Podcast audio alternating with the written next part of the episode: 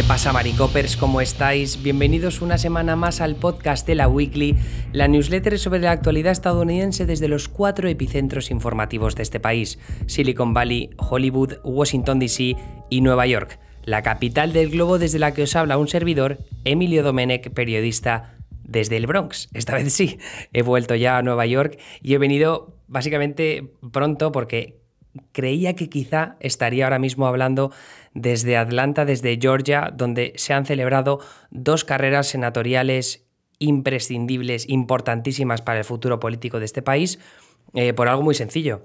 Ahora mismo el dominio, el control del Senado está en juego, estaba en juego, mejor dicho, porque han ganado los demócratas, ahora explicaré eso un poco más en profundidad, pero eh, estaba en juego porque los republicanos tenían 50 escaños senatoriales, los demócratas tenían 48, estaban en juego esas dos carreras, si ganaban los republicanos, aseguraban su mayoría de 52 contra 48. Si ganaban los demócratas, se quedaba la cosa 50-50 y los desempates los empezará a deshacer a partir del próximo 20 de enero doña Kamala Harris, vicepresidenta electa de Estados Unidos, futura eh, vicepresidenta. Presidenta quizá también, quién sabe. Entonces, esto es imprescindible no solo porque le da la posibilidad a Joe Biden de pasar proyectos legislativos por mayorías simples, en este caso pues sería 50-50 y Kamala Harris hace el voto del desempate para pasar, por ejemplo, yo qué sé, la opción pública de sanidad, para pasar... Eh, eh, por ejemplo, una nominación judicial para el Tribunal Supremo de un juez progresista. Pero luego también otra de las partes importantes de una mayoría en el Senado es que te permite controlar los tiempos legislativos. Es decir, eh, programar el calendario de qué es sobre lo que se va a debatir en la Cámara del Senado, en la Cámara Alta, qué es lo que se va a votar, sobre qué se va a votar. Entonces eso es algo que desde 2014 lleva haciendo el líder de los republicanos ahí, que es Mitch McConnell.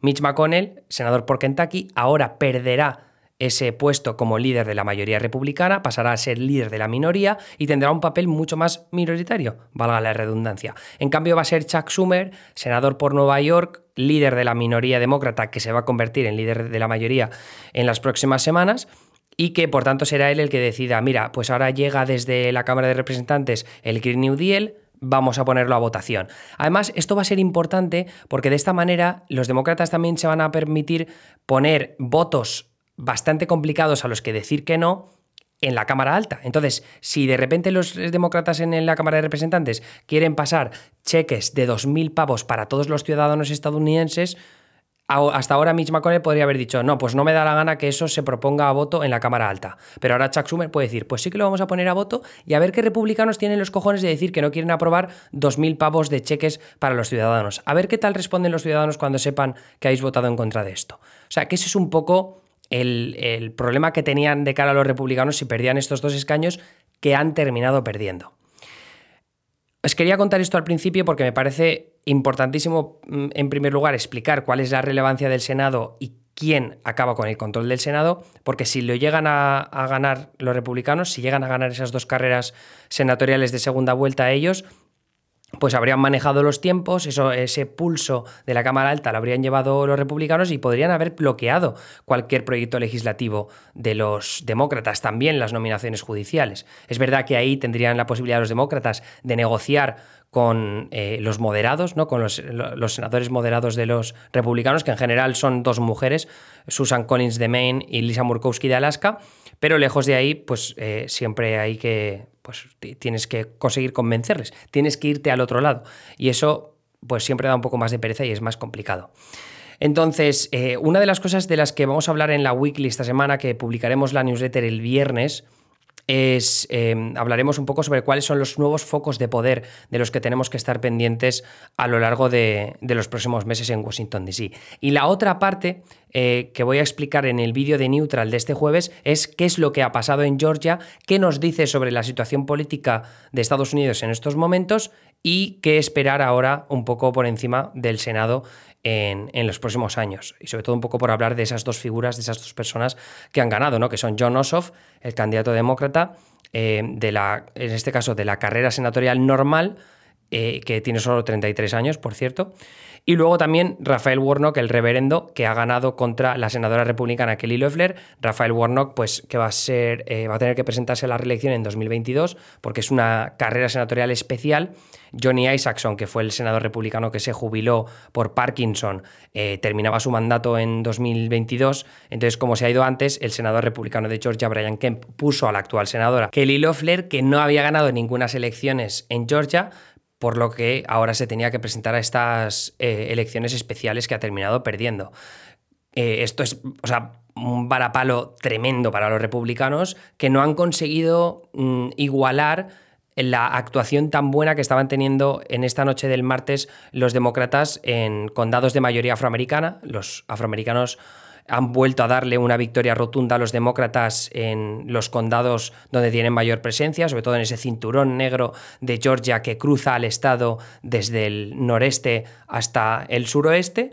Y luego en la ciudad de Atlanta, ¿no? que la ciudad de Atlanta tiene una presencia de la comunidad afroamericana enorme, sobre todo en los condados de los que ya hemos hablado en el pasado en, esta, en, esta, en este podcast, también en mis streams de Twitch, como son DeKalb, como es Fulton, que es donde está la zona metropolitana de Atlanta, y también Clayton, el condado de Clayton, que fue un imprescindible de las elecciones del pasado noviembre, cuando se certificó la victoria de Joe Biden en el estado de Georgia. Por primera vez un demócrata ganaba las presidenciales en Georgia desde 1992. Y en este caso, pues van a haber dos senadores demócratas en Georgia, uno de ellos afroamericano, el primer senador demócrata negro del sur profundo de Estados Unidos, el sur profundo que empieza con Georgia, sigue con Alabama, Mississippi, Luisiana.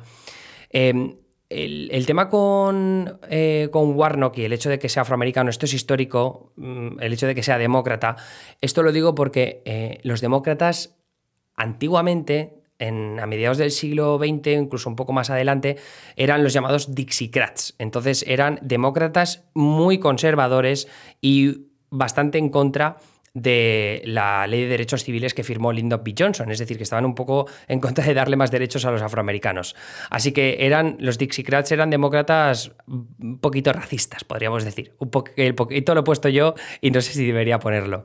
Entonces, eh, esa es la razón por la que es tan importante que Warnock sea ese primer senador afroamericano demócrata del estado de Georgia. Bueno, en este caso del sur profundo en general. Así que ese es un poco el resumen de lo que os quería contar. Los demócratas, ya digo, John Ossoff, Rafael Warnock han ganado en Georgia. Las razones, pues, eh, han conseguido esa participación alta. También han conseguido mantener sus márgenes en los suburbs de Atlanta, donde hay esa presencia de la clase profesional blanca. Ya he hablado muchas veces de la revolución de los suburbs y de esa, eh, esos blancos con estudios universitarios que se han ido alejando del Partido Republicano de Trump. Y esto también es un poco respuesta a Trump, ¿no? Porque la participación en condados eh, muy republicanos, ¿no? los llamados condados rojos del norte de Georgia, también del sur, han tenido una participación eh, alta, pero menor con respecto a los demócratas, lo que nos quiere decir que al final el discurso, esa retórica de Trump de decir que le han robado las elecciones, de que se ha cometido fraude electoral, pues puede haber dañado a las posibilidades electorales de los republicanos en esta segunda vuelta de, las senatoriales de Georgia. Vamos a ver cómo se dibuja el discurso del Partido Republicano en lo que refiere a ver si le echan la culpa a Trump o se alían más con él de cara a cuál es el futuro del partido en los próximos años, sobre todo ahora que han perdido todo el poder, casi todo el poder posible en Washington, D.C., pero va a ser una conversación fascinante. Esto lo cambia todo.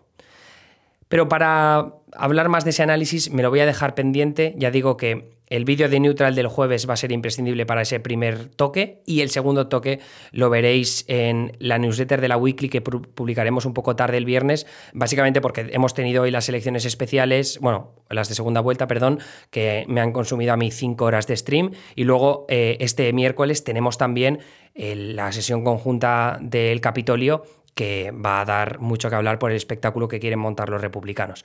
Así que por esa razón va a haber un poco de retraso esta vez con la newsletter, pero os quería mandar este podcast un poco como adelanto de lo que va a ocurrir. Así que muchas gracias por seguir ahí otra semana más, eh, sobre todo a los premium, que ya sabéis que estamos intentando hacer cosas nuevas con la newsletter eh, de la Weekly Premium. En principio lo que vamos a hacer a partir de ahora es que los viernes os va a llegar eh, este viernes no, pero a partir del siguiente sí, una newsletter que será el Mari Cocktail, un resumen de enlaces, de vídeos, cosas recomendadas sobre un tema en específico que vendrá con un podcast privado para los suscriptores premium. Y luego el lunes el Mari Coffee, que será eh, un poco vistazo a titulares que nos hayan parecido interesantes para empezar la semana. Estamos intentando ver cómo manejamos el tono y los temas, pero vamos a ir tocando cosillas y dependiendo de lo que más os guste, pues eso mantendremos. Así que todo el feedback que queráis enviarnos es vital para seguir mejorando. El viernes también volverá conmigo Anita, que no ha estado hoy porque quería grabar esto rápido para poder enviároslo antes de irme a dormir. Y eh, eso es todo. Si queréis ser suscriptores de la Premium, ya sabéis que podéis pasaros por laweekly.com o laweekly.substack.com y ahí eh, tenéis la opción de por 5 euros al mes participar en este proyecto tan maravilloso de la Weekly y de Maricopa más en general, en el que pues somos ya cinco personas poniendo mucha ilusión eh, y periodismo a este proyecto. En fin, un abrazo y me escucháis de nuevo el viernes. Hasta luego.